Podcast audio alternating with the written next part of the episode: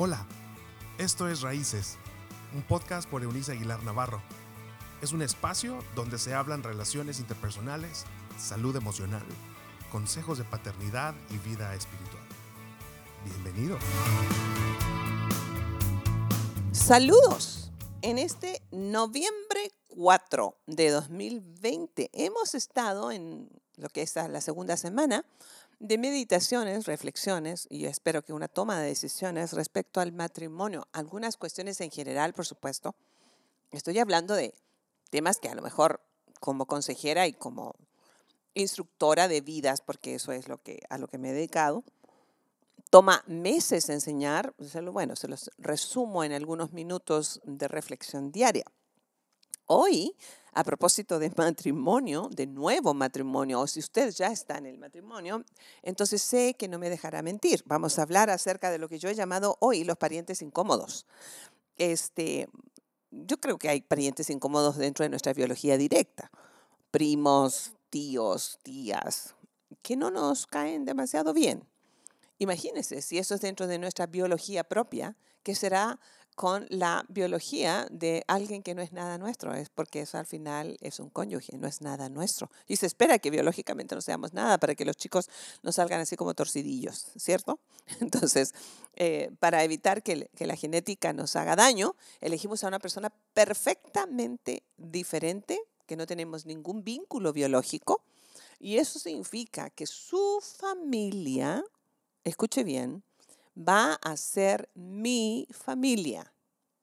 Y por eso suelo decir a tono de broma que si yo volviera a casarme a estas alturas del partido, que lo veo bastante difícil, pero si fuera así como remotamente la posibilidad sería con alguien huérfano, porque siempre se presentan asuntos muy difíciles si uno es muy joven o si uno es muy grande.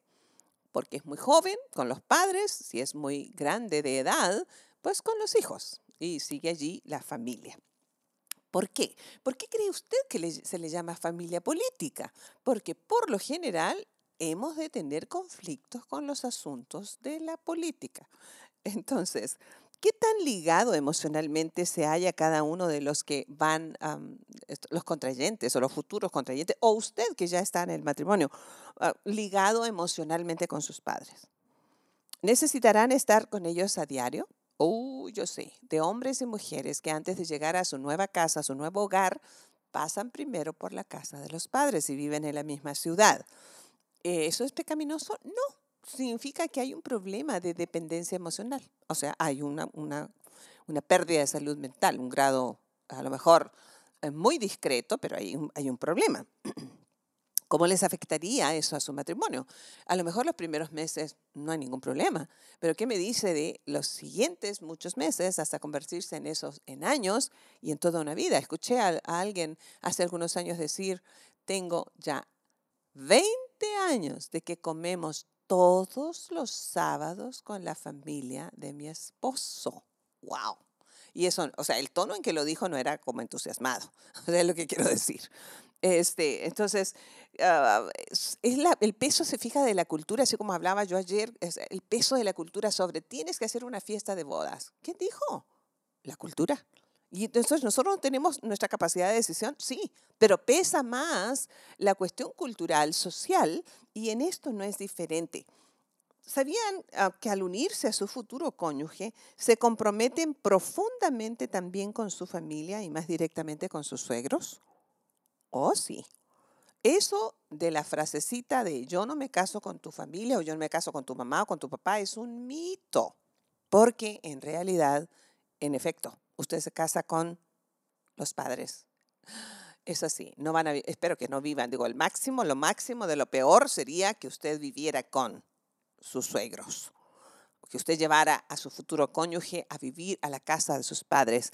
Sería nefasto no porque sus suegros sean malos, sino porque es simplemente no es saludable. Una, una, pareja nueva necesita vivir su propio espacio, eh, crecer juntos, independiente. Entonces, la familia política tiene sus pros y sus contras, y en esto sus contras, ah, bueno, ah, no nos, nos conviene en este sentido eh, de la convivencia demasiado cercana. Eh, ¿Cómo planean pasar los tiempos de visitas con sus familiares?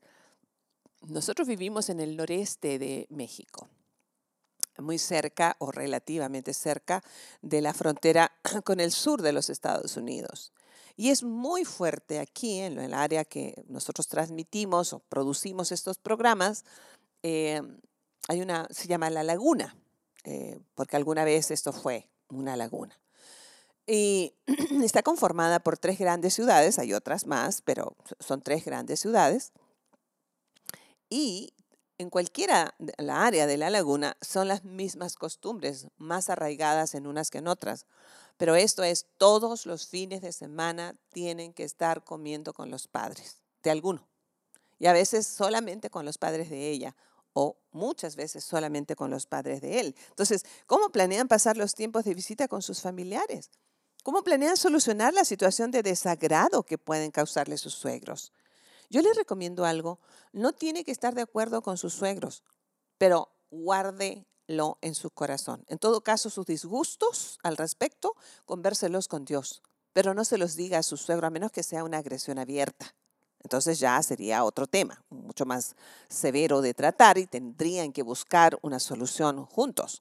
Pero si es simplemente un, desacuerdo pequeño, ah, intrascendente, algo simplemente de incomodidad, ah, por favor convérselo con Dios, de tal manera que pueda superarlo a la brevedad. Eh, ¿Qué tanto van a intervenir los suegros ah, en sus decisiones? oye, no es que vamos a ir a tal parte de vacaciones, déjame y le hablo a mi papá o a mi mamá para preguntar qué opinan. Tú no, no tienes nada que preguntar, ya no, porque decidiste formar un hogar nuevo. Entonces te debes a ese nuevo compromiso de formar una familia independiente. ¿Cuánto podrán influir sus padres en la conducta de sus nietos? Yo soy abuela y estoy de acuerdo que me parece que eventualmente mis hijos ya casados están como equivocados en muchas cosas. Solo que a mí me ha servido recordar que cuando yo tenía su edad y ellos eran pequeños, también carecía de la misma sabiduría. Y afortunadamente para mí y quien fue mi esposo, vivimos sin suegros cerca, ninguno de los dos. Y aun cuando, perdón, yo tuve una familia política maravillosa que sumó muchísimo a mi vida, nos hizo bien vivir solos, equivocarnos solos, crecer solos y, por lo tanto, formular la manera de educar a nuestros hijos de manera totalmente independiente. Así que son buenas preguntas. ¿ah? Eh, ¿Está consciente de que les podrán sobrevenir tiempos de posible pérdida de salud a esos suegros? la muerte o quebranto económico en los que usted deberá permitir a su cónyuge pasar espacios prolongados con sus padres? ¿Estará de acuerdo con eso? ¿O será usted la típica mujer que está diciendo, no vayas con tu mamá, aunque esté enferma, ese es su problema? No, él es su hijo. Fíjese, por un lado, no estoy de acuerdo, nunca estaré de acuerdo en que se la pasen en casa de sus padres, pero también estoy en desacuerdo de que los dejen solos a los padres en una verdadera necesidad. Los hijos deben estar allí para apoyar. Los yernos y nueras deben estar disponibles y dispuestos a apoyar a sus cónyuges cuando los padres de él o de ella requieran ayuda realmente urgente e importante. Eh, ¿Qué tanto podrían compartir con ellos su dinero en caso necesario? ¿Es usted, eh, si está casado, de las personas que a escondidas de su cónyuge le pasa un dinerito a sus papás? Porque ella o él se enojarían. Malo. Se supone que un matrimonio no debe esconderse nada. Entonces necesitan hablarlo. Y si usted está por entrar al matrimonio, conversenlo y lleguen a acuerdos al respecto. Nunca olvide que aun cuando se amen profundamente, cualquier comentario doloso en contra de los padres suyos que haga su cónyuge le dolerá lo ofenderá, la ofenderá y puede causar una crisis importante en el matrimonio. Lleguen a acuerdos equilibrados respecto de sus nuevos parientes. Muy temprano en su matrimonio, hágalo para evitar malos entendidos que les causen separación emocional. Eh, esto, esto es una recomendación de, por ejemplo, plantéense nunca pedir prestado dinero nunca, estoy hablando de nunca, a ver cómo, cómo se entiende el término, un término absoluto. A sus hermanos, a sus cuñados, nunca, a menos que usted quiera donarles, favorecerles con una cantidad, dile, no te puedo a lo mejor prestar los 200 pesos que me estás solicitando porque no los tengo, pero tengo 100, pero no es un préstamo, te lo voy a dar. ¿Sabe por qué? Porque si no se lo puede pagar o no quiere pagárselo, es preferible que usted se los regale a que se lo esté debiendo, y mucho menos con sus suegros.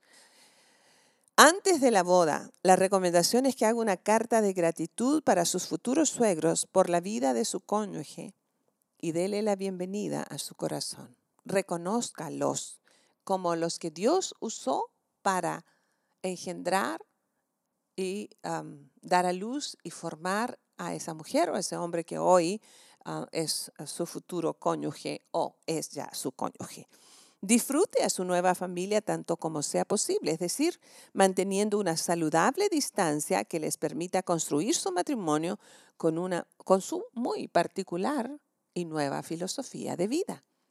Son solamente generalidades, pero son cosas que espero les estén haciendo recapacitar. Si usted ya está casado, haga los ajustes necesarios y si usted está por casarse, lleguen a acuerdos imprescindibles. Dios y Padre Obviamente tú has decidido que nazcamos de nuestros padres y queremos honrarlos todo el tiempo.